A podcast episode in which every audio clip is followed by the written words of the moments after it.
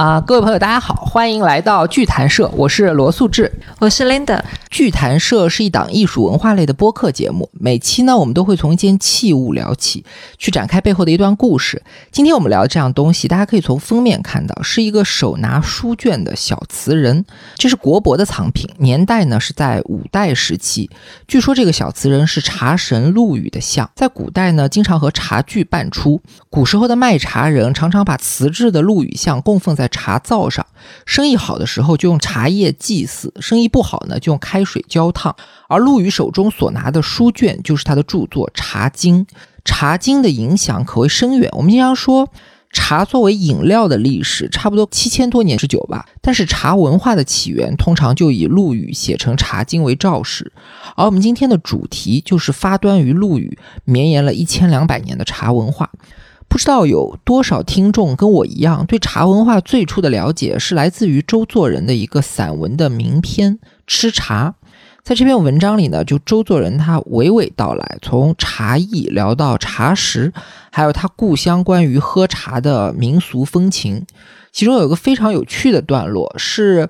他对中日的茶文化做了一番比较。其实呢，这个是直到今天都被许多人去议论的话题，甚至有些观点是非常极端的。有人会说，日本的茶道比之于中国更加精致严谨，注重细节，体现出日本的匠人精神。也有人觉得，日本人在故弄玄虚、装神弄鬼。就茶文化起源于中国，日本茶道呢，只是从中国去偷师的一些皮毛。其实这两种说法都有一些道理，也都不太准确。而中日茶文化的关系呢，它确实有一种源和流、枝和叶的关系。所以，我们今天就很高兴的邀请到对茶文化有着非常深的研究的学者厉强老师。呃，你好，我是厉强啊。厉老师呢，他会就着一千两百多年的茶文化的起源和传承来给大家做一个盘点，相信能让大家对于这件事情的全貌有一个整体性的了解。嗯，开始今天的盘点之前，我想问的第一个问题，其实也是我。个人长期以来的一个疑惑吧，就是我们在喝茶的方法里，为什么会存在着这么多互不兼容，甚至可以说互相矛盾的说法？比如说，有人讲喝茶要越喝越浓，有人说咸淡加少水，量少味易疏；有人说喝茶要随意，有人说称是第一器，就一定要精确；有人说用大杯喝，有人说用小盏喝；有人讲究说喝新茶，有人说一定要喝老茶，所以。茶文化到底是不是一个能被准确去定性的东西？这不同的人不同的选择啊。我们老说晴雯的例子，晴雯在要死的那个时候，贾宝玉去看他，哎，他说：“你帮我倒杯茶行吗？我特别想喝杯茶。”现在，然后贾宝玉说：“哪有茶呀？你看这在灶台上呢。”一到灶台上说：“这不像个茶，这个。”油腻腻的，而且这碗也那么糙，倒出来水又浑乎乎的，都不是透色的。这个东西是茶吗？哎，请问你这这拜托哎，我们这个自己家里头哪像大观园里面那么多讲究？这个就是茶了，这个就是茶了。我就想喝这个。然后贾宝玉把这个茶端过来，晴雯说是如饮甘露一样的喝下去以后，简直从里到外都透着舒服，非常满足。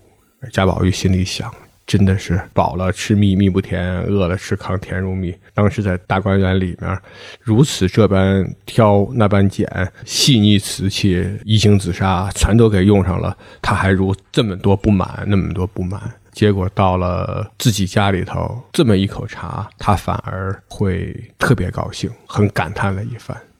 这个是《红楼梦》里的一段和茶有关的一段段子。我倒是看到之后在想的呢。就是你说那个挑剔的晴雯是真的，还是喝了这一口好茶的晴雯是真的？两种感情都是真的。是在不同环境下的反应。茶里面就有打动人最基础的那个物质，在什么地方都没变。可能是直接嚼一把茶叶也没变，这个把茶叶给蒸了再泡也没变，或者拿茶叶炒鸡蛋都没变。像晴雯这么喝也没变。还有一个在不同环境下要去变的各种各样的形式都存在。而人在不同的环境，你说茶没好坏，茶要没好坏，要那些评茶员干嘛？但是这种茶的好坏，是不是说到了另外一个环境中还适用？那不一定。比方说，我们今天人爱喝的这种。普洱的古树茶，滋味很醇厚。你拿到香港给香港那些老茶人去，他一口都喝不下呀，他觉得太烈了。他爱喝的那个香港的那个放了很多年的香港的七子饼，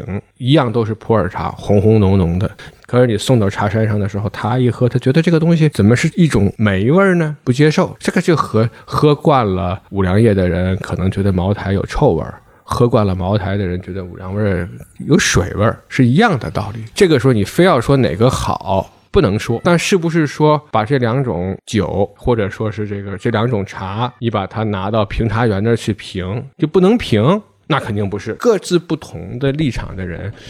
有各自不同的态度。天经地义，找到自己那个立场，也不否定别人的立场。我觉得这个挺重要的。找到自己的立场，也不要轻易去否定别人的立场。我觉得这句话不但适用于喝茶，也特别适合用来评价各种文化现象。所以今天我们看待日本的茶文化，就不要轻易的去贬低它和崇拜它。日本茶道起源于中国，又区别于中国，能够跟中国本土的茶文化做一个很好的印证，帮助我们更清楚地看到历史和文化演进的脉络。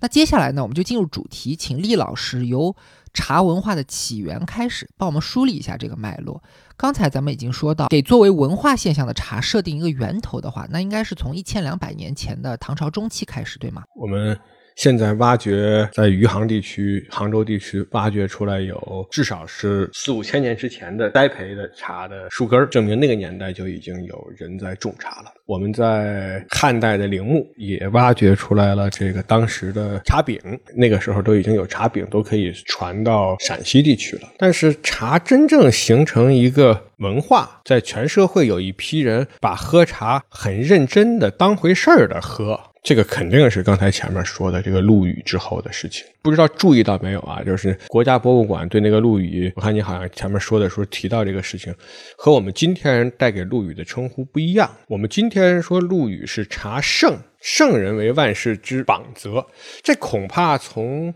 陆羽自己的传记和他的《茶经》的著述之中也看得见，他把自己比拟为这个伊尹。或者是周公这样的人物，他说自己是要给后世带来很大的变化，立法度啊，更像是一个圣人的样子。但是古人对他看的可不是觉得是圣人，说他是查神，神神经经的，他能够有各种各样的灵验的事迹。包括你前面说的，这人闲的蛋疼啊，天天要么拿开水浇陆羽，要么拿茶水来滋养这个一个雕塑，是因为有很多记载，这么一搞就灵了。也有人可能不灵，但是也有灵了的，就不管灵和不灵，最后不灵的就把大家忘掉了，灵了大家又推广开，更多的人按照灵的方法去做，这个都是信息传播的一个正常逻辑。幸存者偏差。茶经里面有很多的鬼怪的故事，都是跟茶有关系的，什么。什么逢木喝茶呀，然后什么托梦喝茶呀，好像都是。其实都是因为这些东西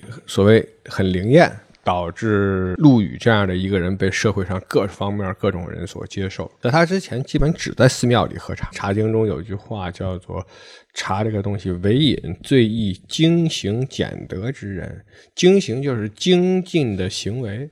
简德就是这个简朴的生活，那这两个合在一起，很明显就是佛教的僧人的写照。精行简德就是这是第一个阶段，这个阶段可以说是被陆羽给打破了这个在寺院中喝茶的僵局的，走向了第二个阶段。整个的呃皇宫贵族啊，这个社会上最前沿的那一部分人啊。来喝茶了，就有点像一百年前最前沿的那部分人去搞摄影、搞电影，从一个局限的一个团体打破了一点。到了最前沿的一部分人，然后后边的其实每一次的扩张都是对这个的一个再一次扩张。从最前沿一部分人民俗化一点，到宋代全社会的文人都喝茶了。再下面一步到了日本的江户时期，它产生了一批专业的茶人。这些人不是靠卖茶来生活，就是茶文化人。陆羽说的茶人背着竹筐在山里采茶，然后他又爱茶，就是茶人。倒是日本江户时期这一批人不是靠采茶为生，不是靠制茶。为生，不是靠卖茶为生，甚至也不仅是靠泡茶为生，他就是靠以茶文化的形象，有专业的艺术家身份，那就是艺术环境就存在了；有专业的茶文化人身份，这个茶文化的氛围环境就存在了。那最后又到今天全社会之后，又回到我们今天当下，还会有一个自身和之前又不一样了。新时代随着物流的变化呀，这些媒体的变化呀，大概就是这么几次。厉老师的意思呢，就是说，随着茶文化的发展，饮茶群体也在不断的扩散，或者说下沉，可以划分出几个历史阶段。最初主要是僧侣在喝茶，后来在唐朝的中晚期，经过陆羽的推广，宫廷和贵族也开始喝茶，再到宋朝，整个文化阶层都开始喝茶。然后呢，就是日本的战国江户时期，对应中国也就是明朝的时候，就出现了以研究和教授茶道为生的职业茶文化人，喝茶也更多的向市民阶层去下沉，发展出了一个全民喝茶的社会风气。最后就是今天，在现代化的物流和传媒条件下，茶文化呢又有一个全新的局面。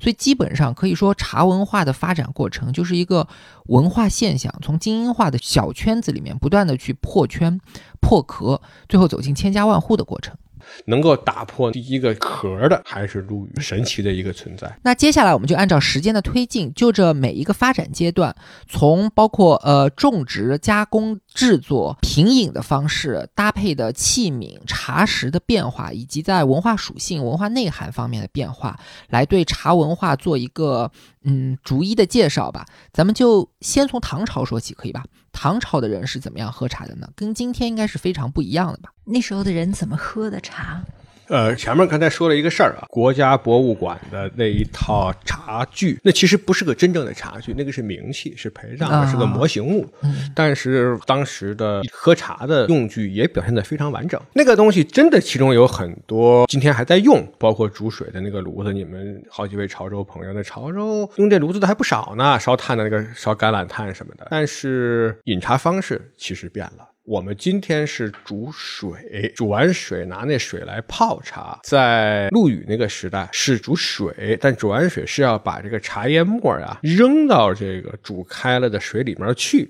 说煎茶，大家老觉得听不太明白。简单的说就是快速煮茶法。煮的那个茶呢，也和今天不太一样。那个年代的茶大部分都是茶饼。很少能够见到像今天这样的散叶的茶。今天人老觉得好像茶饼就是普洱茶，普洱茶就是茶饼，普洱茶之外的就是散茶，散茶之外的那些茶都是普洱茶。这四句话全错。历史上基本上都是饼茶，那唐代的时候更是基本上都是饼茶，而那饼茶里可能还夹杂了很多这个不是茶叶的成分，包括一些调料味啊，或者是一些香料物啊，或者是一些淀粉类、果仁类啊混在一块儿啊。从记载上看，基本上是这样的。哎，您刚才提到说，最早在陆羽之前，其实都是寺庙里在喝茶，在这么长的时间里，为什么喝茶这件事情会特别受到僧人？的喜欢的，哎呀，三个原因吧，三个说法吧。换句话说，第一个最传统的说法就是这个僧人打坐爱困，喝茶能提神。从唐代人就已经有人这么写著作，这么想了。呃，现代的社会呢，可能更多的强调的就是僧人有很多戒律，这个戒律会导致没有其他的刺激品，就只剩下一个刺激品可以。堂而皇之的公开享用就是茶，这是第二一个观点。我个人倒是觉得，可能和很具体的一个细节更相关，就是传统的佛教要求过午不食。但没有说过午不饮，这个食和饮之间的区别，它从认真的规定就是使不使用咀嚼肌那块咀嚼肌肉。那如果是这个做个茶糊糊，把这些为什么要加进去这些果仁类啊，打碎的很碎啊，或者是说淀粉类啊，然后一煎出来，它是有点那种糊糊的性质的。那这个时候在晚上就不违反这种不使用咀嚼肌的规定，然后你喝下去的时候又暖和，又可以让身体里比较舒服，就形成了一个叫做“客来则饮茶，客去则送汤”的过程。汤也是一种饼，那汤基本上还是一种香料和药物的一种饼，基本上是香料药饼。来的时候先喝这个茶饼磨出来搞的这个糊糊，走的时候再喝这个。汤饼搞的糊，所以唐朝的茶的面貌跟我们今天看到的是非常不一样的。它有点像粥，有点像对，因为我们都没有生活在 唐穿代越一下，可以穿越哎回去。我们今天也没有保留下来这些唐代的茶饼，唯一保留下来的是唐代的这个汤药饼，在日本的正仓院。从记载上看，茶饼的形式应当和汤药饼是一样的。既然说它是很接近的，就是个糊糊性质的东西。你们不知道有没有人喝过一种叫西湖藕粉啊？啊，知道知道，对，有点类，我觉得有点类似，可能里面多一些茶。你下次试试 西湖藕粉里面再放一点打碎的一些茶，或者干脆拿茶水来冲这个西湖藕粉啊。你可能会感觉到比较像。我是有两种啊，一个是西湖藕粉是搁了这个，一种西湖藕粉是要加糖的，另外一种不加糖的，加盐，哎，加一点盐或者不加糖，至少你喝不加糖的那种，你觉得就我我觉得很可能比较像。所以当时的茶这大家都是猜，是当时的茶是咸口的，不一定，但是可能至少是香口的，就加了一些香料，或者茶本身也有香味儿。看他们此前都是咸口的茶最多的可能还是蒙古族在喝，后来元代的时候，蒙古族或者是发展到今天，蒙古人在喝一些，那不光是咸口，还要加牛肉干呢，是吧？里边那因为唐朝的茶本身跟今天完全不一样，那它冲茶的方式啊，使用的茶具啊，自然也跟今天完全不同了。有一些很有趣的事情。这个唐代和今天已经发生了一个巨大的变化了。嗯我们如果有机会，你们去看两本画册，一本画册叫《法门寺地宫出土的唐代茶具》，哇，你一看，你立刻会觉得金光灿灿，好俗气啊！是你今天一点儿都很少有人会喜欢这个，比乾隆皇帝还要金光灿灿。另外一本画册呢，宋代的吕氏家族，就是吕大林皇帝吕氏家族在蓝田出土的这个墓葬里面也有一批茶具，你一看，好高雅呀，嗯，极简主义啊，这个是什么？Zan Dynasty 是禅风啊，这个东西是禅的王朝啊，是这个东西全出来了。哎，就是今天我们这个时代，我们所莫名其妙的选择的一种审美的倾向，我们从历史上会追求想要追求的那个东西，觉得唐比宋早，我们肯定更希望是唐风啊，我们是唐人街呀，是吧？这个在这全世界没人说宋人街，但是实际上审美选择上讲，恰恰我们选择的更多的是宋代的一种审美，有点像大家聊日本的时候，一提起历史文化背景，千利休啊、抹茶道啊、千宗旦啊，都是谈的都是这些什么一休啊。但是等你谈完这些崇高的历史的时候，一旦说大家都喜欢从日本买点日本茶具回来，一看都和这些人用的一点儿关系都没有，都是煎茶道，就是日本的抹茶道和煎茶道完全不一样。聊起来茶文化历史，张嘴闭嘴全是在说抹茶道抹茶道的事儿，但你实际能应用的这些茶具，能够影响到你的，全是煎茶道的东西。哎、这个和唐宋之间的境遇有一笔，就是今天人一方面心目之中所向往的是一种泰山北斗一样崇高隆重的绚烂多彩的文化，但实际上我们的能接受的，反而就只能清清淡淡，是一些这个小鱼小虾，是一些我们承受不了那种浓重浓重了，已经。这两个之间，这个也是由于唐和宋之间发生了一场巨大的变革，就是唐宋变革论啊。我们说划分中国的中古史的一道愣愣的界变革了，和前面做了一个泾渭分明的划分。呃，厉老师提到的唐宋变革论呢，是最早由日本学者内藤湖南所提出的。他认为中国由中古时期转入近世的分野就在于唐宋之间，所以尽管只是一个小小的朝代更迭，但实际上唐朝人和宋朝人在政治、经济、文化观念方面都有巨大的变化。所以，我们今天可能是很难去想象唐人当时喝茶的这种。呃，不是很难想象，是只剩下想象了，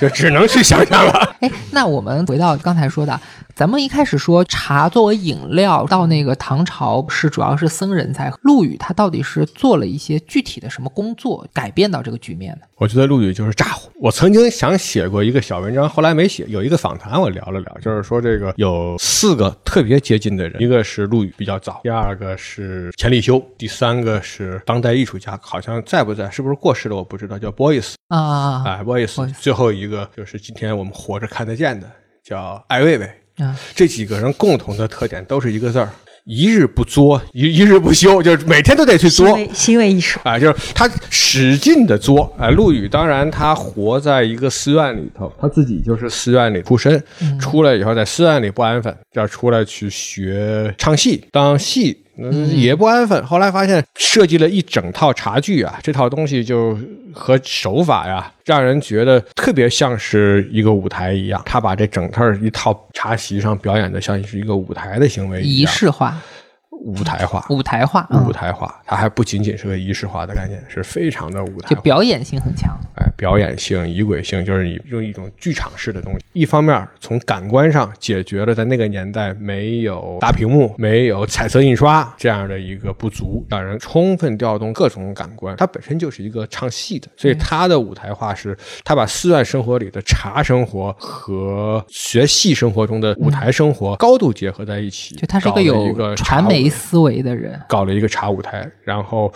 精神上又塑造了一些神神灵灵的精神上的诉求，又带给人了一种，包括又把这个中国的圣贤思想结合在其中，要给后世开法则，它叫什么饮躬耕入子茶，就要把自己的说汤饮那个时候开创了中国人开始以喝汤以和为贵，那。到这个时候，他要搞茶，要以精神为上，要改变人的一种饮食取向。他有又有这么重大的一种理想，可以说是整合了他所能够搞得来的各种各样的文化元素哎，文化文化营养，一定有很强的个人魅力。这个人这样的诸多的事情合在一起，又创造了一些灵异的传说。所以刚才前面说他那个年代把他封为茶神，神而不是今天的茶圣，横空出世啊！爆炸性、穿透力、影响力，语不惊人死不休，不被人瞩目，不愿意，这个是一种非常强烈的一个社会活动意识。他绝不是那种一不留神就成名的人。所以能不能这么说，就是在陆羽的《茶经》出世之前呢，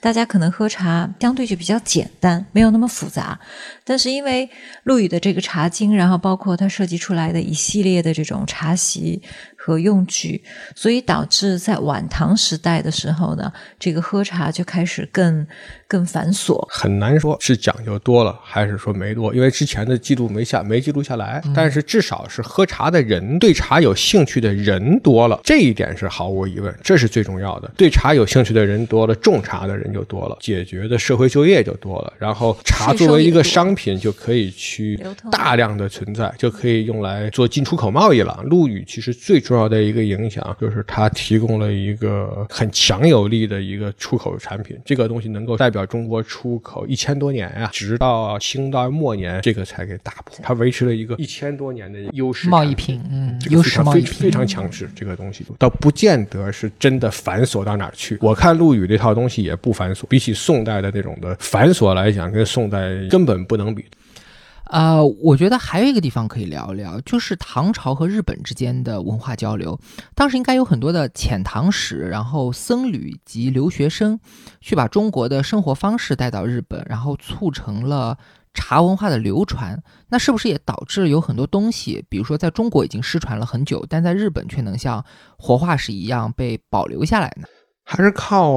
买卖吧，给带到了日本，特别是在正仓院、东大寺这些地方保存了一些具体的实物。应该说还是比较微弱，但是由于中国保存的也很少，对对所以就显得弥足珍贵了。刚才特别是你，比方刚才我们说到日本的正仓院保存了这种，据说是啊唐代传过去的香药饼，而这个香药饼又被认为和茶饼和唐代的茶饼是一样的。那这个就是文字、历史、实物三者合在一起，相互印证。它就带来了一个很重要的，我们就可以，我们现在中国目前没有找到中国的唐代的茶饼的食物啊，就用对着这样的一个香药饼，看历史上记载香药饼和茶饼接近的文字，再对应到历史上关于茶器的文字和挖掘出来这些茶器，来思考唐代的这个茶饼会是什么样子，就成了一个很重要的一个方式。哎，就是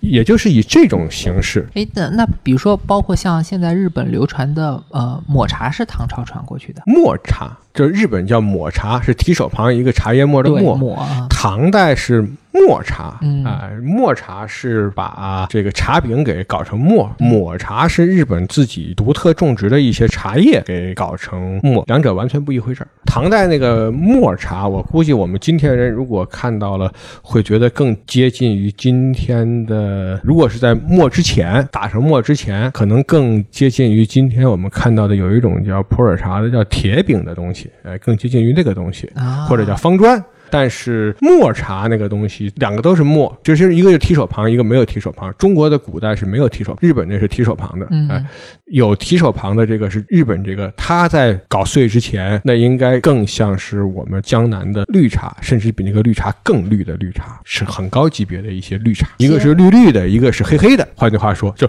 中国唐代的那个墨，应该是显得是黑黑的，黑黑黄黄、深色的暗黑系，而这个日本的这个今天的这个抹茶，它是这个叫做青绿系。那个像呃，现在日本的那个呃著名的茶点就羊羹，羊羹跟唐朝是有关系的。我看周作人的文章里面，他写说，就羊羹这个名字很怪，因为它跟羊没有关系，它其实就是豆沙糖嘛，豆沙和糖的混合。那他说有可能，据他了解，有可能是唐朝的时候有个点心叫羊肝饼，就两者之间继承了这个名字。有可能这种说法，当然我们看过啊，就日本人对于唐物、对于羊羹、对于这些的一些记载，但是目前都得不到证实。没有办法印证，只能说是去推测。就是我们其实今天来想问题的时候啊，和过去人要注意，特别涉及到这些有历史传承的文化的问题的时候，会有一个完全不同的地方。嗯，就是传统的这种思维，在于我们今天来看都过期了。传统的思维包括哪两种呢？第一种就是所谓的经典式思维，他认为这个东西不可逾越。你比方说，我们说《茶经》，《茶经》哪句话说错了？过去的茶人绝不会这么写，顶多在讨论版本上有没有错。谈到这儿，讨论到此为止，不能再说这个东西不对了，《茶经》都不对了，或者说是佛教讲《金刚经》都不对了，或者是讲道教讲这个《道德经》都不对了，这个东西不能这么说，只能在他对他有不同的理解，这叫经典式思维，这都属于经验式哲学的方式。第二种就是传统的民俗性哲学，靠着一种对古老的信仰，一种传统，要是一种含含混混能说服人就行。哎，包括这种羊羹和羊羹的关系，唐物和唐代，那个唐物既不一定都是唐代人做的，也不一定都是和唐代相关那时代的，他可能今天人日本人做一个，他还说是唐物呢。对。哎今天的人现代人做一个，他也说是有那个唐代风格的，就是唐物了，就这个东西了。可是过去人把这个东西都当成是这个唐代的东西啊，都当成是中国的。我们今天来看这个东西，这两者一种唤起了人的有一种像是文学性、情感性的一种思维，认为这个东西联系了从古至今的历史脉络。你愿意它是真的，这种现在今天人不能够站在这个角度说了，站在个体经验、个体感受也不能站在这角度说了，站在某种经典的崇拜也不能站在这角度说了。今天人在说，一定是要针对某一点有啥就说啥，要不然就真成忽悠了。啊、刚才我们已经聊了茶在唐朝的面貌，以及如何被陆羽包装、推广，进入了宫廷和贵族的生活，如何流向日本。呃，厉老师还分享了，比如说不要盲从于经典，不要一味附会于古老说法的这种看待历史的态度。那么接下来咱们就继续按照时间的顺序去聊一聊宋朝的茶是一个什么样的情形。是宋朝的时候发生了一个很重要的事儿，茶叶政策发生变化了。它开始叫茶的国营专卖、国营税收，那个东西前期是叫做榷茶，后期叫做茶税。我们看历史上有好些记载，某一个官员，这个官员在某一个地方当地方官，他就看到宋代的上层对这个茶叶的税收越来越重视，他就做一件事儿，就把自己所在的这个地区所有有的茶树全砍了，不种了，改成种一些其他的植物。为什么呢？他说这个将来要出事儿的，这个东西将来要出大事儿的。果然之后，这些被砍掉茶的这个地方，在茶叶税收政策变得严厉起来的那个时候啊，老百姓过的生活不错，因为他种了别的经济作物，他过得不错。反过来，可能经常说，在他管理的这一个地级市里头，有七八个县级市、县级地区都砍了，只有一个没砍，那个地方后来就会变得特别的穷。那个年代的，应该说宋代产生了这样的一种要把茶叶给作为一种战略资源拿起来去卖给外国。当时今天人看，我们今天人看好像说是四川的茶，或者是说浙江的茶、安徽的茶卖到河北，或者是卖到河南北部去了。在当时这是出国了，当时这是出口啊，这是出进出口卖，这这这这是一个对外贸易啊。这个对外贸易导致到他可以把自己的一整年他要给辽或者给金所供的税贡折算成银子二十万两或者三十万两，还远远不及卖出去的茶叶灌回来的银子多。那茶叶是老百姓从地里面种出来的，对一年一摘，它真值钱吗？哎，这个真值钱假值钱是由政府皇帝来定的。他为什么要把这个宋代那些贵的茶给卖的那么天价？简直就是相当于一斤茶，大约算下来可能相当于说是四万文啊，四万文，一千文在普通的农村地区能买一亩地，那四万文能买多少？一斤四万文啊，一斤，最顶级的茶可以买四十亩地。一斤茶，嗯一斤茶。当然，这个茶他也不会把这个茶卖给辽金皇帝，所 以 辽金皇帝也不傻，怎么买？但是因为顶级的在这儿呢，他可以卖便宜的，卖了这个几千文、一万文一斤的茶，然后说人家说你这茶怎么这么贵啊？他说贵啥呀？我们的这等于说你现在去欧洲看那个高定，高定一身衣服可能卖几十万，但是他拿到中国来推广的，卖个什么舍奈鲁了，卖个什么这个 Rimowa 的箱子了，然后你觉得贵，人说这还贵？你看我们那高定的那个一个东西要顶你这个一一屋子箱子呢啊，这这这都是一样的路数。然后他搞这个东西，搞的最后变成。这个茶叶在底下让老百姓拼命的种茶、浇茶，浇的时候要什么大秤进、小秤出，反正之类的，怎么对政府有利怎么来，然后就把地里面刨食刨出来的这个东西，由于他自己标定了一个特别高的价格，换取极高额的外汇。这个时候其实是宋代发生的最本质的一个变化。为了把这种局做足吧，为了把这个文化做足吧，哎，就是这个他做了各种各样的所谓的饮茶的方式啊，饮茶的典故。你看，我们到如果读唐代的那些茶诗，那基本上中唐以前寥寥几首，全都是写跟和尚喝茶的。到了这个唐中晚期，社会上各种文人开始喝茶，也喝的方式非常单一。到了宋代的时候不得了啊，那个东西各种各样的喝茶方式，一下子全都爆发起来了，然后把搞出来了各种各样的排行榜。就跟今天的你们看，今天日本人推广他们日本茶的时候就是一样，你一说起什么茶最贵，玉露最贵啊，玉露可能已经很贵很贵了，然后你再一看，哎，玉露不是最贵吗？那个茶怎么比玉露还要贵啊？啊，那个不是玉露，那个是抹茶。哦哦，原来是玉露最贵，还有抹茶。那当然了，抹茶是有人工费在里边的，那个抹茶的技术那个水平很高很高的。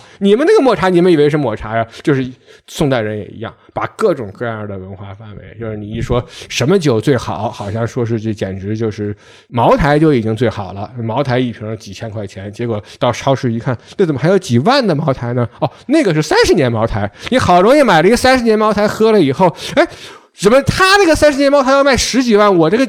你这个三十年是勾兑的，是这个是我们新出的，他那个是真正放了三十年的。又有一个，啊怎么还有一个真正放三十年比那个还要贵很多的？啊，那个是特殊包装啊，那个是那个是李白茅台啊，那个是什么？这这这这这套路多了，哎，套路一多，让你又搞得清又搞不清，每个里面都有道理。你不愿意认同，那你就出局了；你愿意认同，那你就出钱了你。就付这个钱了。呃，那么所以其实宋代就是一样，最典型的这种经济文化就是宋代人做出来的。嗯，就是宋代有一个宰相，在当时宋代主和派和主战派两派打仗的时候，那个宋代有一个呃文臣说的那句话，呃，翻译成今天的话，毫无疑问就是打仗花钱讲和挣钱，你是要挣钱还是要花钱？能花钱解决的，能用钱解决的事儿。而且还不是用花钱解决的事儿，是用挣钱能解决的事儿。为什么要打仗呢？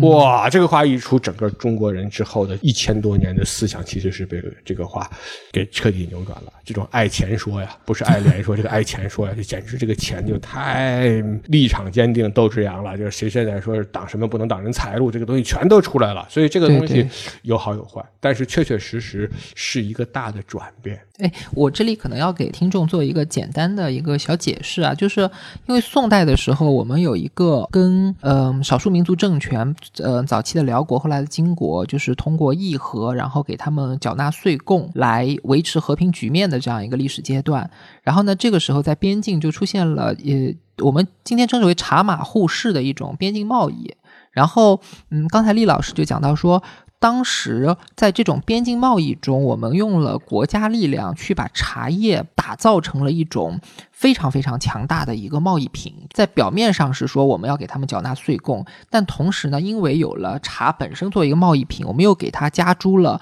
诸多的文化属性和它的这种附加价值，用文化内涵来提升它的附加价值，最后呢，就让我们茶农所种植出来的这个茶叶，能够在这种互市当中，不但把我们的税贡给挣回来，还能够让他们倒贴，就再从那种就是边境贸易中就挣来很多的钱。那你在这种情况之下，你需要去支撑你的茶叶的这样的价值，你就势必要有一套与之相匹配的这种呃由头一种说法，或者我们今天的话来说，就是它的它的文化属性。它的文化内涵，于是就导致了那种宋代的茶文化的一个繁荣，各种的那种喝茶的方法、喝茶的工艺，然后呃，对茶的这种讲头说法，就慢慢的就都出现了。哎，不光是茶，他们叫做什么啊？四司六局，什么挂画、插花，什么餐饮都是。但是茶呢，确确实实在里面起到了一个相对比较重要的位置。中国可不是光给那些。呃，辽国呀，宋国不是光给辽国呀、金国卖茶呀，哎，他是什么都卖。但是茶呢，确确当时因为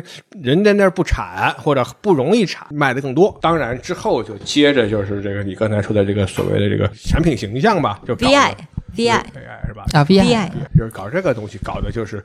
就是很玄乎又玄了，已经是。那刚才说了，既然在这个宋代的话，茶叶是那么商品化的一样东西，那这个茶本身，宋代的茶和唐代的茶有什么样的不同？从它的种植啊、工艺啊，比如说它有有没有开始已经开始在做一些发酵啊，呃，在做一些什么压制啊、做饼啊，就有没有一些什么样的不同呢？这三个词儿啊，一个叫。做种植，种植变化特别大，一定是已经种的越来越密了。一旦茶种的密，质量就严重下降。我们今天说那些好喝的什么古树茶呀，什么宋聘茶呀，当年一亩地都只有一百克、两百克。现在的那个茶，江南地区那些茶，包括我们说宋代那些茶，我估计一亩地都是几千颗。今天江南地区那些茶，一亩地可能四千颗到八千颗。所以当年这些种的太密的茶，今儿都在不停的在锯砍，十颗留一颗，希望它茶的品质能高一高。那个这个东西，你想想看，种植这件事情上，应该说是扩大了产量的同时，宋代的茶叶质量可以想象跟唐代比是有所下降的。呃，压制这个词儿，这个词儿是另外一个词，那个词儿自古以来就压。我们今天说挖掘出来的这个两千年前的那个茶叶，今天看起来都是压过的。茶叶可能要想运输、要想储存、要想保存，大概压制会比不压要好很多。哎，历史自古以来就是压的。当然，宋代的时候压的特别漂亮，要压成什么都得压出一说法出来，什么龙团凤饼啊，什么甚至还有各种其他，什么都得有说法。另外一个就是你提到一个词叫做发酵，这是一个现代概念，这个概念在传统上没有，现代上也尽量别用，因为这个东西一说起发酵，有两种不同的发酵，至少是真实存在的。第一个叫化学转化酶，一种酶促反应，这个酶呢，它可以在很短的时间间内，比如说几个或者十几个小时之内，就把一个很清清淡淡的一个茶汤，绿绿的色的茶汤，变成红红亮亮的。这个就是中国红茶的做法。那还有第二种呢，是微生物。微生物就不一样了，有的微生物呢，可能是要用十几天或者几十天，把清清淡淡的一个绿色的茶汤变成颜色很深的茶汤。有的微生物在自然状况下，可能要几十年。才能够把一个清清淡淡的茶汤变成一个很浓很重的茶汤。这些东西我们全都把它当成发酵，显然是极其不合适的。这是一个很混淆的一个概念，这有点类似于你说这个你们家有一个萝卜，放时间长了也粉化了，也就碎了，然后你把它放在火上一烧，十分钟、五分钟也烧成粉了。这你不能够把这两个过程视为同一个过程。对对就谈发酵的话，尽量不要用这个词。但是呢，我们要看到宋代人也好，唐代人也好，已经开始有一些人认为这个茶放一段时间或者放老了再喝，更好喝，会有不同的滋味儿。他们不一定说更好喝，只是不同的滋味不一。样味道。也就是说，今天我们看到的很多我们认为是今天才产生的一些事情、一些名词，都可能历史上自古以来古人都知道，但是在不同的时期显现不同。这些声音在今天来看，各种各样的茶形式，各种各样的茶选择。包括要把茶普及化，要把茶这个审美化，要把茶贵族化，或者要造假茶，或者是要卖天价茶等等，这些所有的今天大家遇到的事情，可能从茶文化一产生的时候开始，这些线索都存在。我我想我想提个问题啊，刚才厉老师您讲到宋朝的这种茶品饮的方法，在仪式上，在方式上，嗯，比之唐朝是远远的繁琐。您能不能比如说举点具体的例子？繁琐到今天，大多数人都听过这名词儿，不知道是怎么回事儿了。应该说是叫做煎茶、点茶、分茶、斗茶、冲茶，或者说泡茶，这些词儿谁都听过，但是都搞不清所以然。哎，甚至在最专业的学者里面，都要争论到底这个分茶和点茶是一回事儿啊，还是两回事儿？就是它已经繁琐到我们隔了今天，要知道宋代的历史文献是非常丰富的，是很竟然没有没有记载吗？有记载，但是对于记载的太多了，大家选取不同。唐代的以前的文献的毛病是记载的太少了，他其实还把这个茶叶的品质和茶叶的冲泡方法配合在一起，这个也是开了茶文化上的一个先河。把最高等的品质的茶，他说我要磨成粉，然后放到一个碗里面，拿水壶，当时叫汤瓶，烧开了水来冲泡。冲泡完之后，这个要茶沫要吃到这个盏上不退，要多长时间？泡沫要丰富，要多长时间？谁的这个泡沫退得快，谁那个茶就质量差。这个过程叫点，这是最高等的茶。这个最高等的茶呢，不光要有点茶的茶品要比，手法还得比赛。这个手法比开始的时候比的就是看谁那手法雅致、美观、有节奏、有艺术感。当然，这种对茶的质量要求也很高啊。啊，往往最大的典型就是这个宋代的皇帝宋徽宗，是吧？宋徽宗是宋代的茶叶形象代言人，而且是很重要的一个形象代言人。他写的书说，这一碗茶大概一百毫升左右吧，我估计可能百多一点毫升吧。拿一勺茶粉，那可能是最好的茶粉，倒到这个碗底上，拿一个汤瓶，就是水壶来冲这个茶粉。古代所有说瓶都是带嘴儿的。所有说壶都是不带嘴儿的，和今天正好相反。拿这个汤瓶冲这个茶粉，啊，冲七次，冲一下停，再打一打，一下，然后达到一个什么样的节奏，什么样的一种效果，再冲一下，第二次再打，再冲一次，七次冲完之后，达到这一碗茶又是特别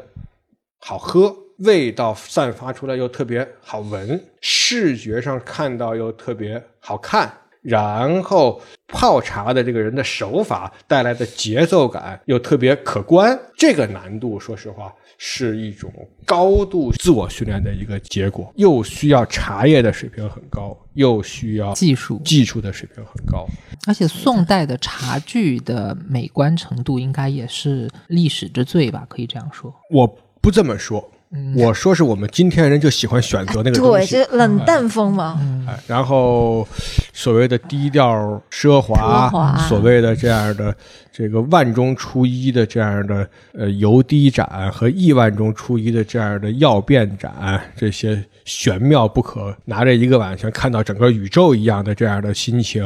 等等，面对着这个碗就能够人就可以参禅入道这样的感受啊，这个东西是那个年代，但正好我们今天人选择了它，我们也可以不选择。其实，在当时，在宋代当时也并不是只有这一种啊、审美。你比方说，宋代，我刚才我们说点茶，虽然说最好的茶用用来点茶了。点茶之中最好的茶，跑到宫廷里去可以去斗茶了。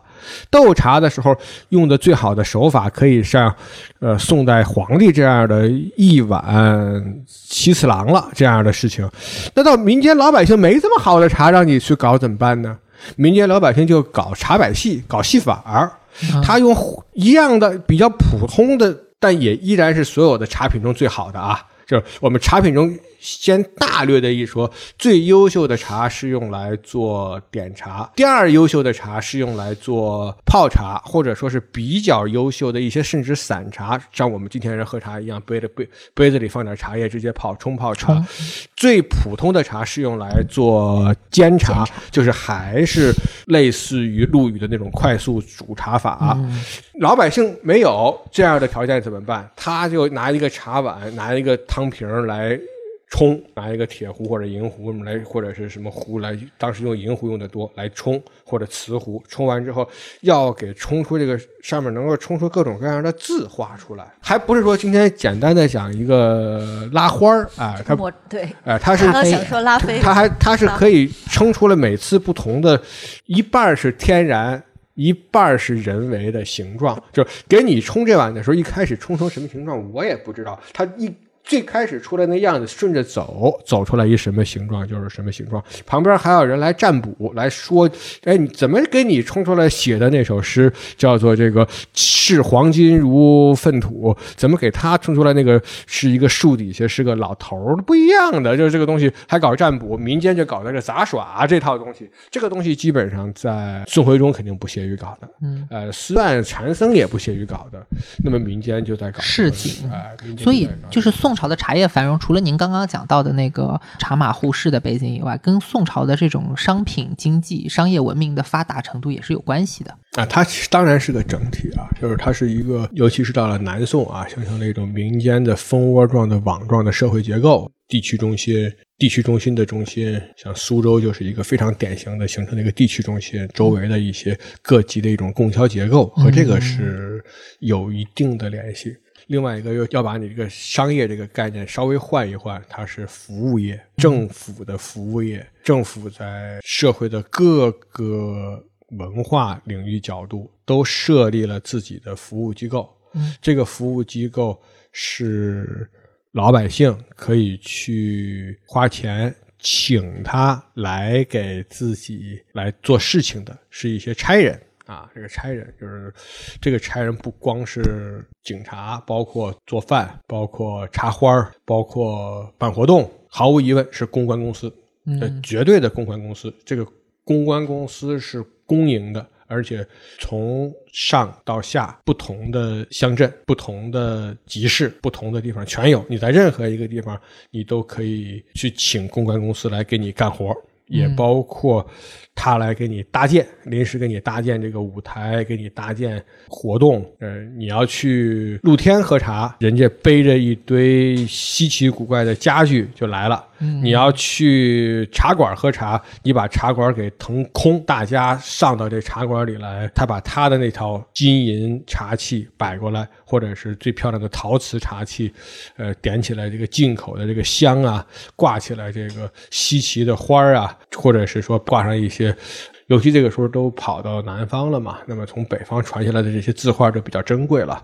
挂上这些北方传来的，甚至是唐代啊留下来的这些珍贵的字画啊，呃，甚至更早魏晋时期人写的毛笔字啊，就都形成了整套的一个空间，对场景结构啊。我想在这里稍微加一点解释和补充啊，一个是刚才厉老师讲了一个特别有意思的事儿，给大家稍微说明一下。这个呢，其实是宋代官办的，叫四司六局，专门给宴会提供服务，包括布置啊、做饭啊、提供茶酒、装饰、装潢，甚至是像果子、蜜饯、油烛、香药这种东西，他们都能包办。所以厉老师把他们比作今天的公关公司。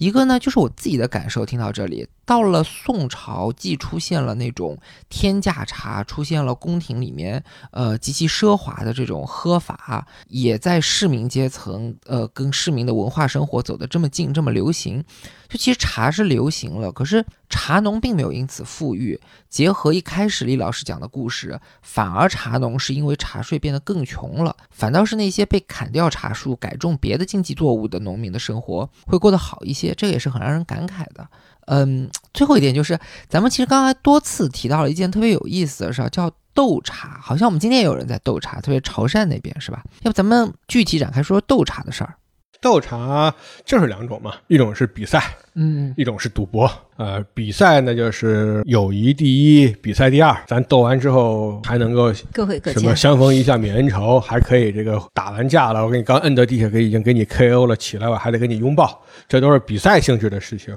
到了这个赌博，把你输光了裤子你就出去了，我再见到你你是谁呀？这个东西到日本发展到极致，就是日本那些城主啊，日本人过去没名字，有名字就叫名人。你什么人才能有名字？你得有好多土地，你才能有名字。你土地多了，你就是大名人，就叫大名。大名这个自己的这块地方的土地都归我，我这个土地别人给我种，然后种完之后。收成都归我，我把它围起来，不让别人来，这就是我的城，我的城，我的地，我的粮，多少石的这样的大名人。然后我跟你一赌博，赌茶很有标准化，他把茶分成两种，一种是特定产地的叫本茶，另外一种不是特定产地的，就是非茶，就是不算好茶，是是非非的这个非，拿个十款。一个人泡，我们两个人在这儿喝。我在本上记本本非非本，非本非非本。你也可能记本本非非本，本非非本非。咱俩总有一个人的回答的正确率对的多。嗯，这个人就把那个人的赌注拿过来，可能就是一个城市都拿过来了。一个就赌注能够大到以城市来。然后我赌赢了，我当然很高兴，我就可以再花很多钱去买一个茶具，就是因为我收入很高啊，在那个时候才会把这个茶具又搞到一个天价。哎，那刚好。就着咱们讲到日本赌茶的事，咱们就把进度从宋朝推到茶在日本的发展吧。首先呢，听您刚才说法，我的第一个直观的感觉就是说，比之于中国，日本人好像会把茶看得更加重。就像赌茶的时候，呃，就会出现以城市为赌注的这种赌斗，然后有记载说有一些顶级的茶具也是天价，可以说价值连城。那为什么会发展成这种情况呢？还是他们文化太淡薄，所以就很偏激。刚赢了一个一百万石的一个城市，就可以花十万石城市的价格买个杯子，这个是必然的事儿，也是个逐渐形成的。日本它这个地方文化发展太晚，然后起来又太快，站在一个世界历史角度，那真的是一个少有的文化暴发户。哎，在唐代的时候受中国的影响，一下子就有文字了。中国你想发展成这个能够有诗。诗文用了多少年慢慢发展，它这个发展太快了。到了第二次，到了这个二战之后，麦克阿瑟一来，整个又把一个传统社会改造成现代社会了。他这个文化爆发或者性格太强了。即便是在宋代的时候啊，他在日本的茶道形成之前，他已经引进了中国的大量的茶文化的特征，搞得极端奢侈了。包括我们看，呃，有一个平安。日本叫平安时期、平安后期、室町初期的一个茶会记录，叫“吃茶往来”，就是一茶会记录。那里面讲的布置的绚烂之至，能够和这种布置的绚烂相比，我当时第一次看到他说挂着什么木樨的画啊，摆着什么谁的对联啊，什么中国的什么家具啊，烧着什么香的时候，我第一眼想到的是，这不是这个《红楼梦》里秦可卿的卧室吗？这个这两个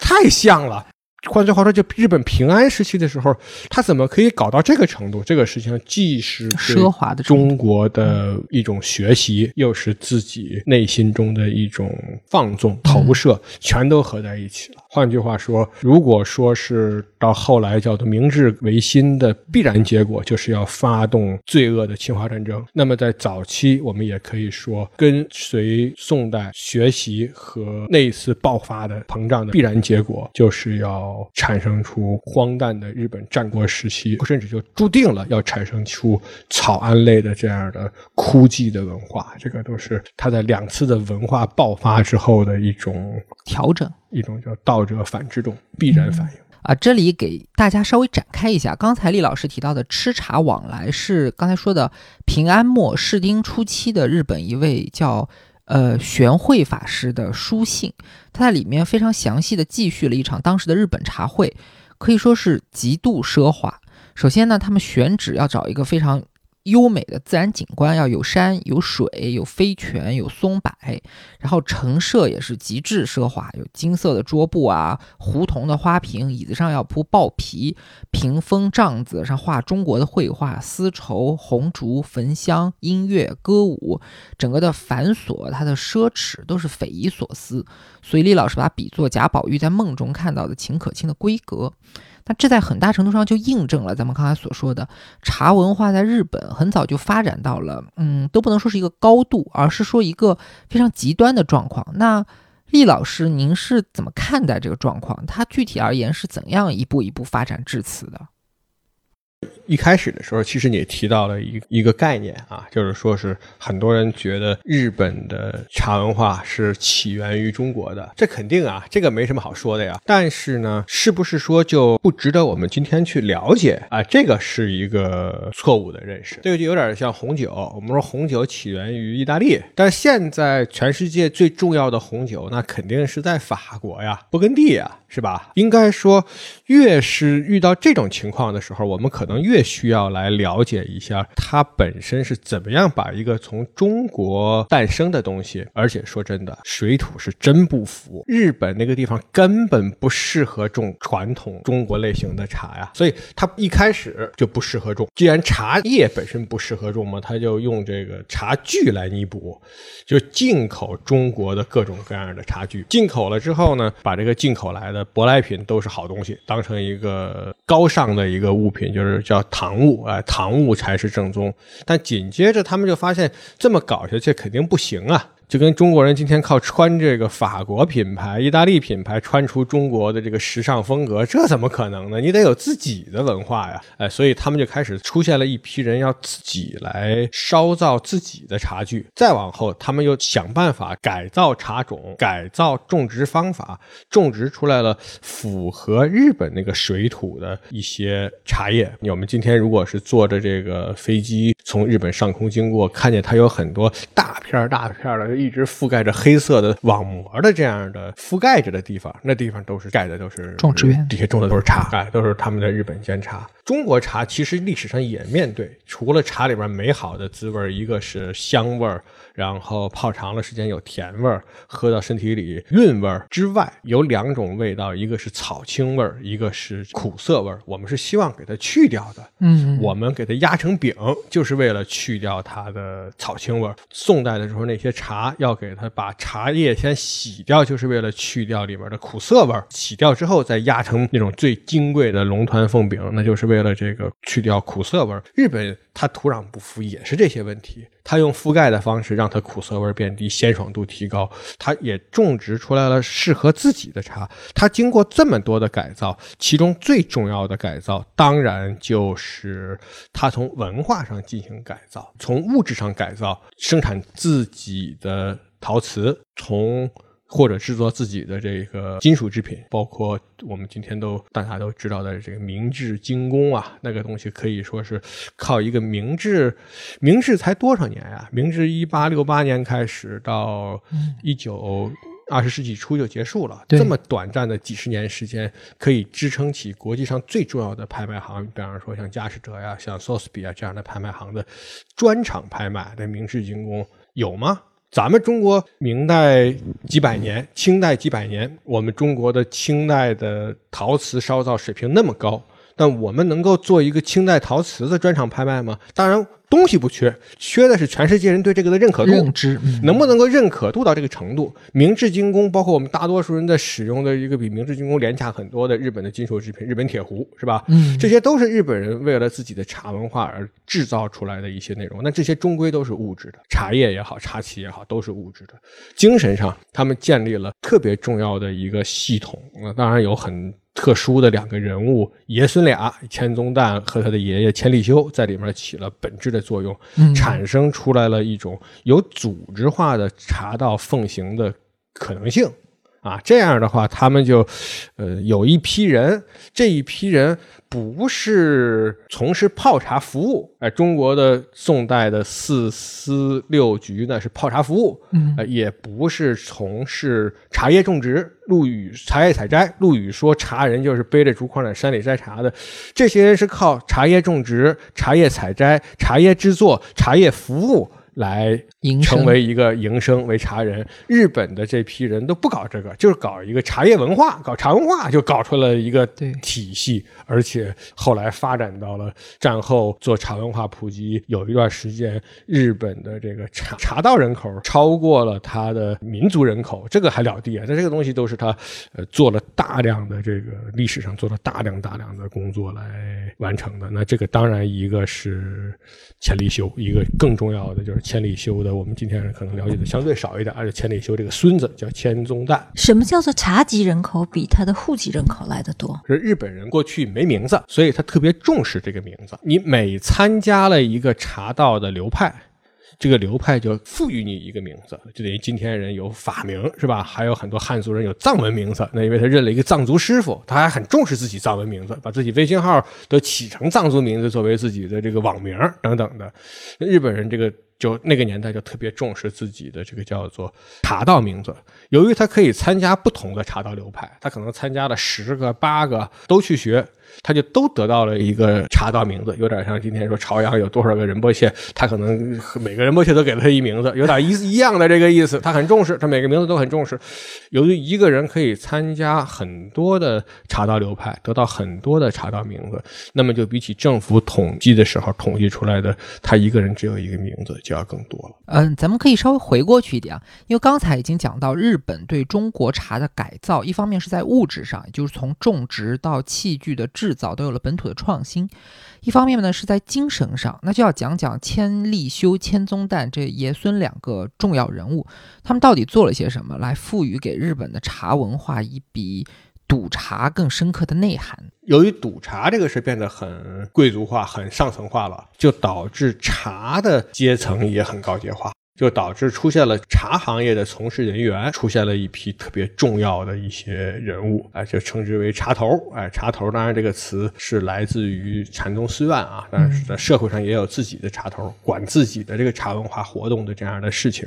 那么这种茶头呢，和往往和城主关系还是很密切的，成为了这个上层人士的身边人。其中个别是有一些有很大本事的人，我们说中国出的那个大本事是陆羽啊，嗯，日本这时候出的大本事就是这个千里修啊，千里修他得到了当时叫天下人，就是掌管天下权力的这个人，叫做丰臣秀吉的认同，就陪在丰臣秀吉身边。那当然，后来伴君如伴虎，给他带来麻烦了，把他也给弄得最后就剖腹自杀了。嗯，应该说千里修起到了一个把。茶从奢华的赌茶之风转化为枯淡风格、日本特色的一种风格的做法。那这一点上来讲，它有挺重要的一个历史功绩的。那当然，后面更重要的还是他的孙子，就是千宗旦。但是千利休也毕竟是一个在这里面起了重大影响，而且他个人影响力非常非常大。他愿意出风头，千宗旦不愿意出风头，不愿意出风头。客观上讲，和他的爷爷形成了一个反差，都产生了很实际的茶文化的贡献吧。哎，我有一个问题啊，就是我们今天好像在聊日本茶文化的时候，才会接触到一个概念，就是说有人从茶中开悟了。我们中国刚才也讲到，茶也是很浓重的脱胎于佛教文化，可是这种说法在中国好像，嗯，我个人是没有听说过的。这首先开悟这个事儿是真有，就是大脑发生了一次改变。哎，大脑就突然对世界的看法变了，整个的这个大脑的运作方式变了。更重要的是，自古以来的开悟，更多的体现的地方，在中国还是禅宗嘛。传到日本之后也是禅宗。有一个很重要的文章，是我的过世的一位老师叫徐凡成徐先生写的，讲到叫非禅之悟，就是全世界有很多不是禅之外的那种开悟。它包括他这个收集在他的陆王学术，陆九渊、王阳明的学问介绍，陆王。学术之中。那么这个非禅之物在日本就变到了茶道开悟。那这个关键性的人物就前面说的钱宗旦。钱宗旦这个人很神啊，这个人命运应该说是命运多舛。一问起他爸爸是谁，他爸是千利休的儿子千少安。一问起他妈妈是谁，他妈是千利休的女儿。这样也行。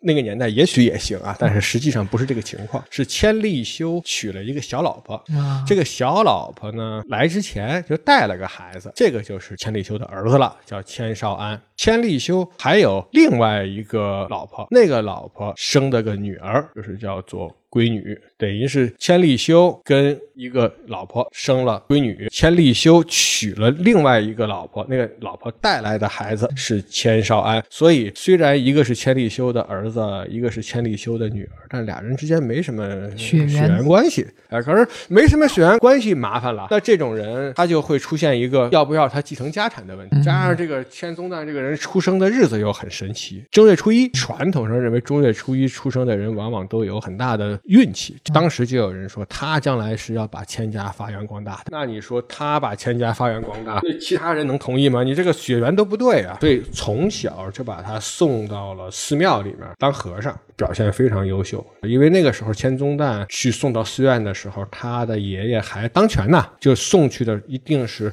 最有影响力的寺院大德寺。正因为如此，不幸中的万幸，当千利休的他们全家都被解散了的时候，千利休自己本人也被赐死的时候，他没事儿，逃过一劫，逃过一劫。过了没多久，又要重新恢复千家，这是因为丰臣秀吉还是觉得千利休可以死，但是茶的文化不能断。可是当时所有的喝茶，他虽然找了像一些这个有名的将军，像这古田织部这样的人。说你就来创造一个新的不同于千里修的茶文化吧。那这些人都是千里修的学生，对，哎，那么还得把千里修给捧起来。那千家要恢复的话，你要恢复茶道，不恢复千家，这事儿太困难了，就要重新恢复千家，能请出来的。就是这个血缘关系比较远的钱少安，然后钱少安又年纪又很大了，又不想再搞这个事儿，就把钱宗旦说还俗。钱宗旦那个时候，你想想看，他是寺院里的一个大和尚，谁愿意回到世间当一个茶叶店老板啊？而且生活习惯都变，寺院里想的事儿就是开悟，他就把寺院里这套东西完全又挪到了自己的茶生活之中。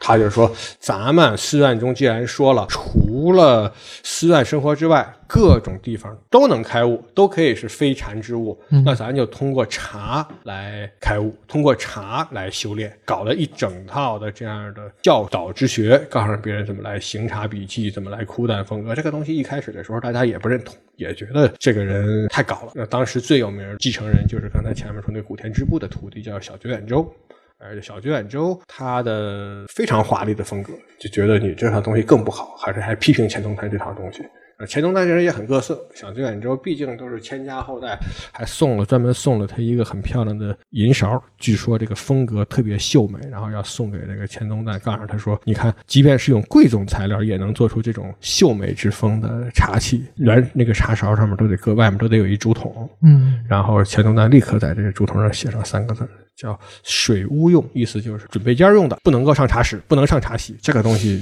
俗气，硬硬的一种的坚持自己寺院传统的性格，在他的晚年，特别是小居远州死了以后，得到了社会的认同。他也不想开宗立派，但是他的几个孩子之间互相有点争斗。他每次把自己的茶室退出来送给一个孩子，最后这几个孩子个别就开创了自己的宗派。开创了宗派，总得有一个立宗之旨啊。这个立宗之旨，一个是千利休创造的美。一定要是什么东西都得是美的。千里修的师傅的师傅往上传，有个珠光，要要有这个组织啊，要搞出来有组织，而且要有这个行为有组织，人也得有组织。呃，一切所做都要有组织化。组织化的目的就是要有规矩，又要美又要规矩，而精神上能不能够有一个比美更深的内核啊？这个内核就拿到了这个钱宗旦的悟。虽然说能够志向于悟的人没那么多，能够真的开悟的人更没那么多，但是就把这个神位开悟的这个神位就挂在那儿了。所以今天大家都能够说什么茶禅一味儿、茶佛一味儿啊、因茶开悟啊等等的，主要还是挂在这儿的一个牌子，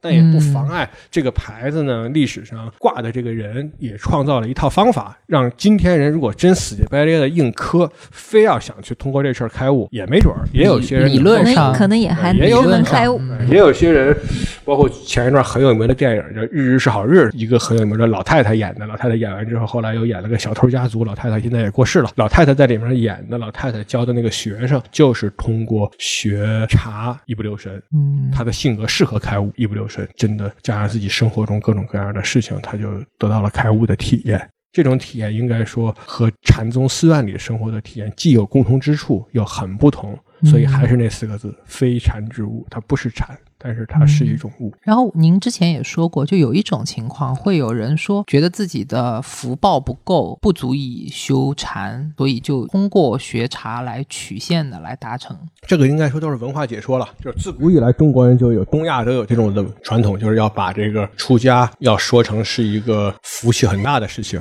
从中国自古，唐宋时期禅师就在讲，叫做学佛乃大丈夫事，非王侯将相所能为之。很多超级大官儿，包括像像王安石啊，包括像一些宰相级的人物，去想去学禅的时候，人家都说你有几个地方适合学禅，你很执着，你很认真，人也很善，但你也有些地儿不适合学禅，因为你还想要为世间做事儿，你还得再在世间多干几辈子，再转生投胎过来，你才够资格学禅的啊！一直就会把这个学禅啊、求开悟啊这个事儿讲的是一个需要大福报的事儿。就中国自古以来就有这个传统，受了这个传统，整个东亚地区都有这个传统。一方面，大家也觉得那些去寺院里的人可能是命不好的人，薄命薄福之人另外一方面又觉得在这个寺院里还能够开悟的这样的修行的这样的人，又是有大福报的人，又能碰到好老师的是有大福报的人，这两个并行不悖。这么一种说法到了日本去，那日本人当然就通过这种说法就可以很好的维持自己的茶文化的一个地位了。你看，我们是最有福报的人，比那些将军武士还有福报的人，所以我们才能够来学这个禅，但我们还不够那些和尚有福报，还是建立了这么个情况。包括他们把自己很多名字都这么起啊，他们有一个一大群类似的早期群体，这个比千里修还早，早期群体都叫这个什么像阿尼、能阿尼。什么叫阿尼？就是阿弥，就是把南无阿弥陀佛前面那个南无去掉，佛佛去掉，只留下中间，就是表示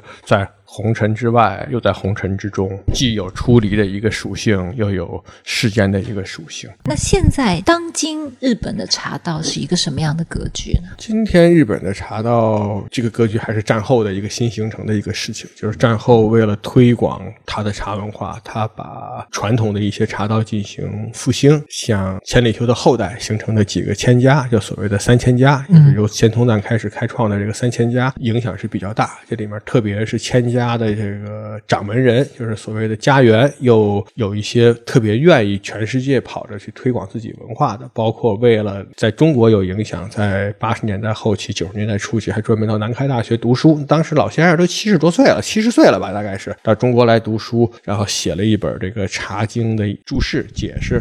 然后讲《茶经》在日本是怎么受重视的，然后日本人怎么发挥这个《茶经》精神的，还拿到了我们南开大学的哲学博士的学位学位啊，七十岁的人拿到了学位，这个书也出版了。这种三个千家都是从千家分出来的，都是钱通赞之后的事情嘛，都是这么一个情况，大概是。刚刚李老师一直在讲日本的这个茶文化的一个发展嘛，但回过头来我们再看宋代那时候的话呢，好像是达到了一个巅峰。之后的话，明代、清代，包括民国，一直到现在，在中国那这部分的这个茶文化又是怎么样的一个发展演变呢？呃，其实就是断续之间的事，叫做只有一隐一现，没有永恒的显现。对茶的今天所有的审美的或者价值的取向，包括天价茶，包括假茶，包括茶的美学、茶的技能、茶的滋味儿，没有一个不是历史上都一直持续的都存在的，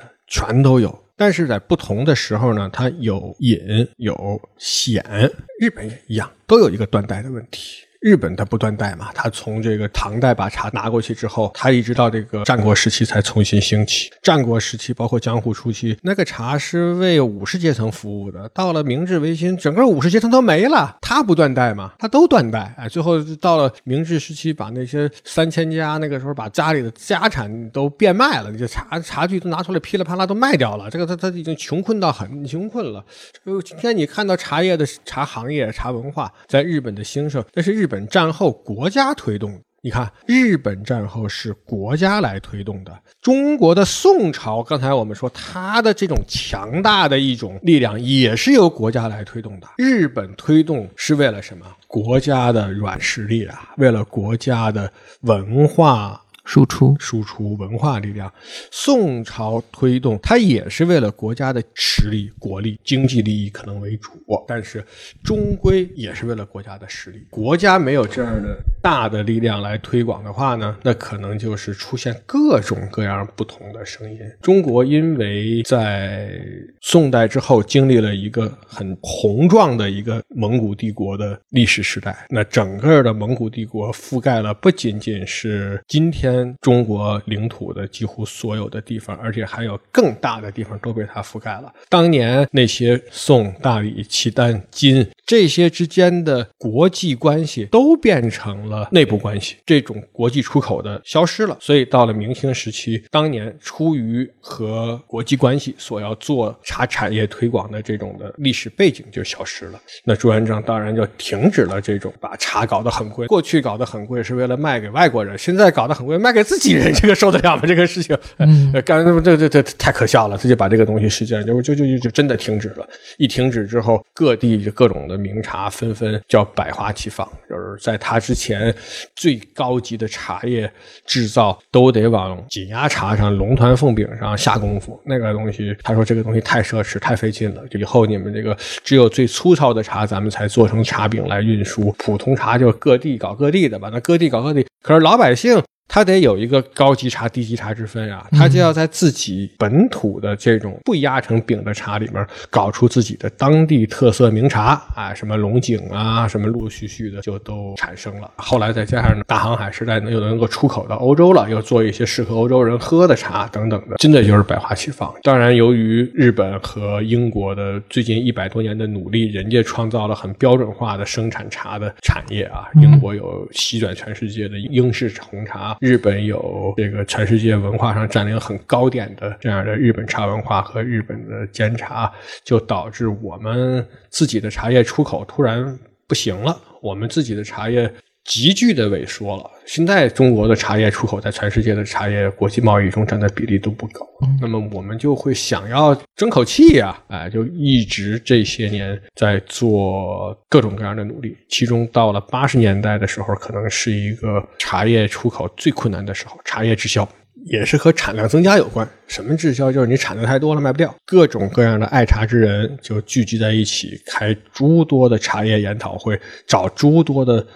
方法来宣传、来推广，让更多的人来了解茶、来喝茶，就形成了我们今天看到的这各种各样的茶叶中的文化现象。有一些从历史上找潮州茶，那是中国保留下来的最有一个体系的一部，它一看那就是潮州的，和别人不一样。所以大家对潮州茶，这潮州茶还保存了一些陆羽茶经中使用的一些茶器啊，有一些一看这个。日本人、台湾人搞的日本风格、台湾风格的这些茶美学，觉得很漂亮。人家都是因为吸引的人不同嘛，吸引的都是那些本身都是当地的一些文化知识分子的精英分子。人家可能摆的东西确实也比较好看，真的好看嘛。然后我们也看着试着能不能够学这个风格。也包括香港人和台湾进行贸易的时候，发现有一种老茶味道和现在的茶完全不一样，而且这个老茶由于很稀缺，价格可以搞得很高。喝惯了老茶的人，普洱老茶、什么六安老茶、六堡老茶的人，再喝别的茶，喝新茶也不爱喝，喝别的茶老茶的更没味，那就是旧茶。啊，干脆就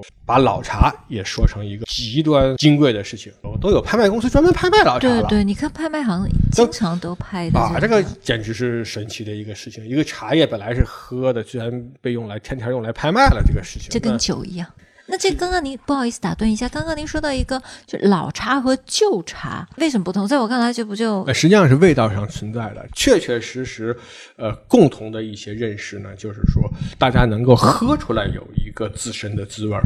这个滋味儿是无法用别的茶来替代的。爱喝的人就爱喝，不爱喝的人就不爱喝。但是有那么一批人爱喝又愿意出这钱来喝，就形成了一定的一个市场。那这种东西和我们说的一般的茶的区别呢，还是前面中间提到过一次，就是发酵这个问题，一种叫酶促转化，一种叫微生物转化。微生物转化如果是经过很漫长的一个几十年的转化，转化出来的这个味道，它在这个茶饼里头一代一代的寄生，一代一代的繁荣，最后产生出的一种味道。如果说日常喝的这些龙井、碧螺春新茶，它是一些清汤绿水，是一些这个很素雅的东西，那么那些百年宋片、什么五十年、六十年红印，它就是一些很重浊的东西，很重啊，那也适合这个有点类似于吃 cheese 的人很重口味的这个 cheese，、那个而这个重同时又伴随着各种均衡之后，这重又显不出来，叫重中有淡，淡中有重，什么蒜烂之极，归于平淡，全都各种词儿全都出来了啊。嗯，当然，如果你喝着没这味儿，那就不是老茶，就只能叫旧茶。所以我们可以简单的理解，茶叶经过陈年以后，如果它的味道没有发生什么转变，那它就只能叫旧茶必然转变，一般的就是越放越淡，越放越没味儿。啊然后它这个转化成越来越淡中有有滋味儿嗯。它才能够有符合那种味儿，符合那个微生物转化，就喝惯了的人喝的那种所谓的他们喝惯老茶的人就觉得这个东西是这个有层次呃、宝更味儿或者是高级味儿，他对觉他就他就觉得这个东西，他他有一群人认同他，这个是没办法的事情。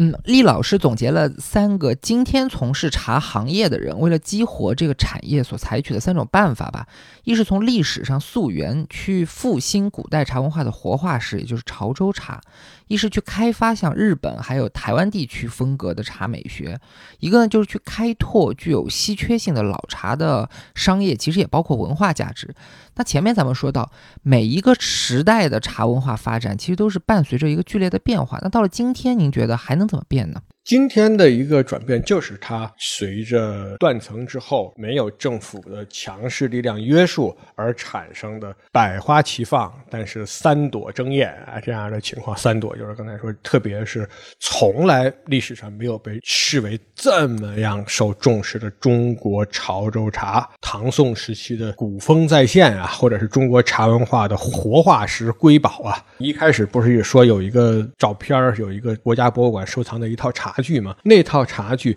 今天只在三个地方使用。第一个地方，日本的茶室里还有那些炉子，用那些吊子来煮水，日本的煎茶道啊。第二一种，潮州当地人还用这个炉子里加点橄榄炭烧了来喝，还是一样的。第三一个就是学习日本、学习台湾的这种茶室里面，他为了审美的效果，或者是有样学样，他也用了这些茶具。这个可以推荐大家去找本书看，就是有一个叫台湾做了一个叫做台湾的故宫博物院的做了个南院，在嘉义南院的开院展，就是做了一个亚洲茶文化，就是从中国自古到日本到南洋到台湾的整个的一个茶文化。你会看到，在这些茶文化的共同的一个特点，都是到今天还在使用那一套茶具啊，那就是还在用。既然没有出现适合今天的新的时代的统一的声音，那就大家都会往古老的地方去寻寻找。求古法。寻找的一找茶文化的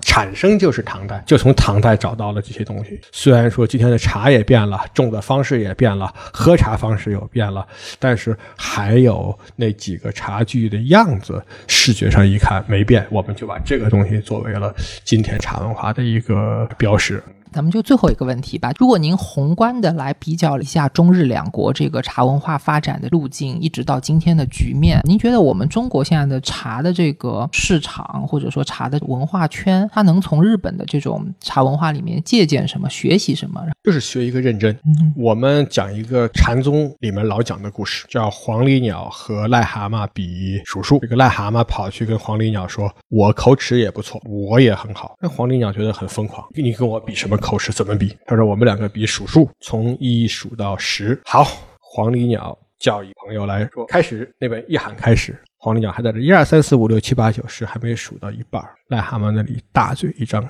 俩五一十。中国人的智慧从来都不缺乏俩五一十的走捷径，找到一个新的路径的这样的智慧，贯穿性的智慧。中国人需要的是在有了一二三四五六七八九十之后，再去说这个俩五一十。如果没有一二三四五六七八九十的基础，那这个俩五一十什么都不是。日本的文化可能最缺少的就是俩五一十返本归元的能力。一方面也最想获得这样的能力啊，另一方面他也很认真的做好了一二三四五六七八九十的每一步。嗯，我们今天一点儿都不需要去说日本人是不是比我们。文化要发达，或者英国人或者美国人是不是比我们文化要发达？而是要明白，是我们自己不争气。我们自己一旦争气了，一定会创造出适合自己的，也是对这个世界有更多的贡献，让更多的人从中能够获得欢乐。那我觉得今天时间就差不多，非常非常感谢厉老师，然后也非常感谢听众朋友。那我们下次再见，谢谢，再见。